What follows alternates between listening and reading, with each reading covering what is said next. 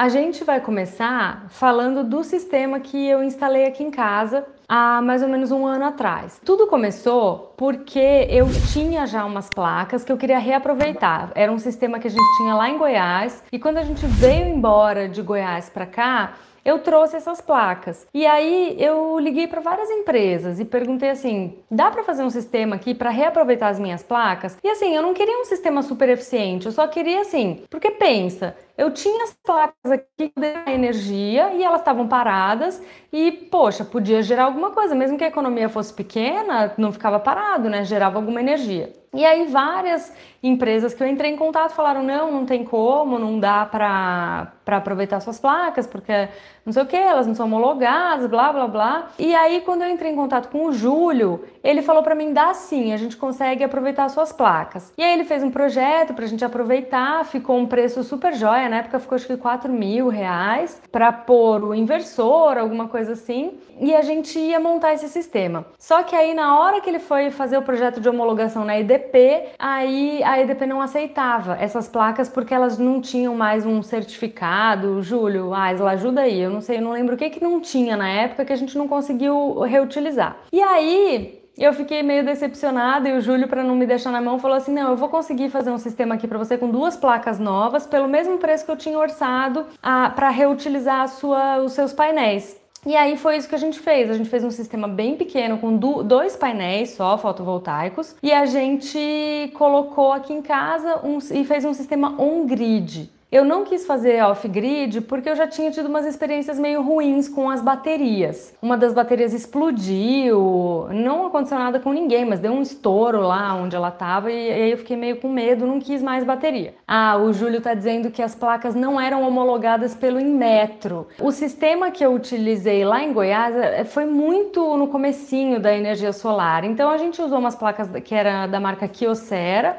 tinha 20 anos, painéis joia, bacana mas não tinha esse monte de homologação, nem existia sistema on-grid na época, era só off-grid para quem não tinha acesso à energia elétrica mesmo. Então as placas não eram homologadas pelo Inmetro. Então, a gente fez a, conta da seguinte maneira. A minha conta custava cerca de 120 reais na época, tá? Eu sempre falo isso, a gente é muito econômico aqui. Tem gente que achava que era mentira, que duvidava, que três pessoas, eu, meu marido e meu filho, nunca que podia gastar só 120 reais, mas a gente gastava. E eu trabalhava em casa e meu marido ficava em casa o dia inteiro também. Acontece que para você fazer o cálculo de consumo de energia solar, a gente costuma fazer um sistema sempre um pouco maior do que precisa. A gente tem aquela taxa mínima que a gente paga de qualquer maneira. O sistema que eu dimensionei, que a gente dimensionou eu junto com o Júlio, o que, que eu queria? Já que eu ia ter que pagar a taxa mínima, que era equivalente a 50 kW, ou, ou algo que o Júlio vai responder aqui. Então, assim, você usando ou não esses 50 kW da rede, você vai pagar por eles. Então, o que, que eu pensei? Eu não quero que o meu sistema seja superdimensionado. Eu quero um sistema onde eu garanta que eu vou usar esses 50 da rede, porque eu vou pagar por eles de qualquer jeito. E aquele negócio de a sobra você injeta e fica com crédito. Só que você só fica com crédito do que passar desses 50. Uh, o Júlio está dizendo aqui, se for ligação bifásica são 50 kW, que é o meu caso aqui. Na minha casa, residências em geral, você vai pagar por 50 kW de qualquer maneira. O que, que eu pensei? Eu vou usar esses 50 kW. Então eu queria um sistema que me fornecesse o que faltava, né? Os 50 kW ia dar ali uns 50, 55 reais. Eu queria economizar 65, 70 reais, tá? Então foi assim que a gente dimensionou o sistema, por isso que era um sistema pequeno. O sistema na época custou cerca de 5 mil reais, tá? Foi mais ou menos isso. O projeto que o Júlio fez, a instalação, a homologação, tudo isso. A média de retorno do investimento são de 5 anos, é exatamente isso. Eu gastei cerca de 5 mil reais no meu sistema de energia e eu economizo aproximadamente 65 reais por mês. Financiamos em até 120 meses o valor da parcela fica praticamente o valor da conta. Eu já tinha ouvido falar isso mesmo, que você consegue montar um financiamento que o valor da parcela fica o valor da conta. Daí já fica interessante, né? Uh, olha, o Júlio está colocando aqui: 40% das nossas vendas são financiadas. Então, talvez seja uma modalidade que valha muito a pena, já que o financiamento, a, o valor da parcela vai ficar praticamente o valor da conta. E o Fabiano está dizendo onde geralmente fica o maior custo ao adotar um sistema solar: estrutura, placas ou mão de obra. É, o Júlio está falando o kit, né? O kit que é mesmo os painéis, inversor e, e, a estrutura de apoio. É o kit da energia solar. A mão de obra e o projeto não são a parte mais cara, tá? E nem custa metade do preço. O Alessandro está dizendo assim: se a casa dos meus pais estiverem com a conta de luz no meu nome, posso transferir o excedente para a casa deles? Sim, isso mesmo. Se você tiver três casas e a conta de energia tiver no mesmo CPF, você tiver um sistema grande em uma casa só, o excedente você abate das outras contas que estão no mesmo CPF. Continuando aqui a saga, o que aconteceu é que o nosso consumo aqui aumentou muito. Porque é, quem me acompanha aqui faz tempo deve ter visto que eu montei o escritório aqui, né? A minha casa é ali Aí a gente atravessa um quintal e o meu escritório está aqui. Então, antes a gente tinha uma casa funcionando com geladeira normal e hoje a gente tem cinco computadores funcionando o dia inteiro dois aparelhos de ar-condicionado, mais uma geladeira aqui, é, lâmpada acesa o dia inteiro, né? Porque no escritório a gente precisa. E aí a, o meu consumo aumentou muito. Então hoje a minha conta, com o desconto que eu já tenho do pequeno sistema que a gente tem, hoje eu pago cerca de 130 reais. Muita gente comenta lá no canal, ah, não homologa o sistema, faz um sistema off-grid. E, e eu sempre tô correndo do sistema off-grid por causa das baterias. E eu sei que tem um pessoal usando bateria de lítio, umas outras baterias. Então, assim, se alguém quiser trazer alguma experiência nesse sentido aqui, pode trazer. Fabiano está colocando assim: eu pensei sobre o sistema não homologado porque na cidade falta muita energia. Ter bateria garantiria uma segurança. Isso é verdade, tá? Se você tem um sistema off-grid, acabou a luz, está ali todo mundo no escuro e você está ali com a sua luzinha acesa. Isso é uma vantagem.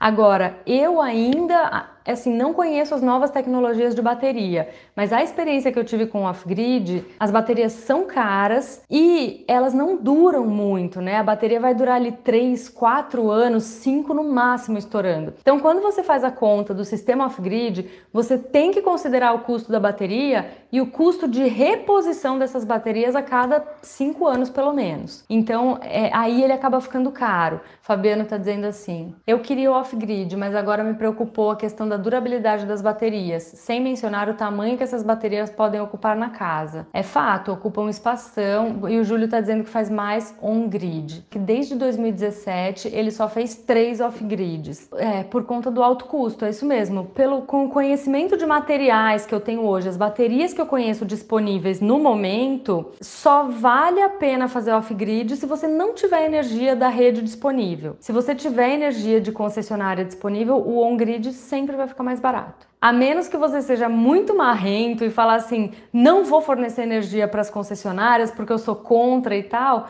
vale mais a pena o on-grid, tá? Sempre vale mais a pena. As baterias são grandes, precisa de bastante espaço para fazer uma bateria de baterias e, e, elas são perigosas, tá? Eu não sei o que, que aconteceu com as minhas, a gente tinha bateria estacionária, era, era a bateria certinha que tinha que ser para o sistema, ela era nova, não era recondicionada, nada disso, e elas ficavam no entreforro e uma delas explodiu lá em cima. A gente ouviu um barulhão, a hora que a gente foi lá ver, era, era uma das baterias que tinha explodido. Então eu fiquei com bastante receio das baterias, tá? É, o Lucas está falando aqui em Presidente Prudente tem comércio que usa sistema off-grid, mas sem as baterias. Esse sistema, quando é comercial, até um cliente já falou isso para mim. Por que, você não usa as placas que você já tem para fazer o consumo do dia? Porque aqui no escritório o maior consumo é durante o dia. A gente usa ar-condicionado e os computadores e lâmpada. Esse sistema chama zero grid. Quando o consumo maior é durante o dia, você instala as placas e você produz e usa, produz e usa. Então, eu queria pegar os painéis que eu já tenho e fazer esse sistema zero grid, gerar de dia mesmo e já consumir sem bateria. Só que o que acontece? Como eu já tenho o on grid, dá conflito nos dois sistemas, porque eu não posso ligar todo o escritório só nos painéis que eu já tenho. O sistema zero grid, ele é mais ou menos assim: você gera, só que você conecta na sua, na sua rede também. Então, o que você precisar de usar além do que você produz, a rede complementa. E aqui eu não ia poder ligar na rede porque eu já tenho o on-grid, ia dar conflito aquele relógio de mão dupla que vai e vem com o zero grid. Mas para quem não tem sistema on-grid e quer pôr um sistema de energia solar sem bateria e sem homologar, na, na, concessionária, o zero grid é uma boa opção, tá? Só que a, a, condição é o maior consumo tem que ser de dia, senão não vai valer a pena. E é isso, vejo vocês nos próximos vídeos.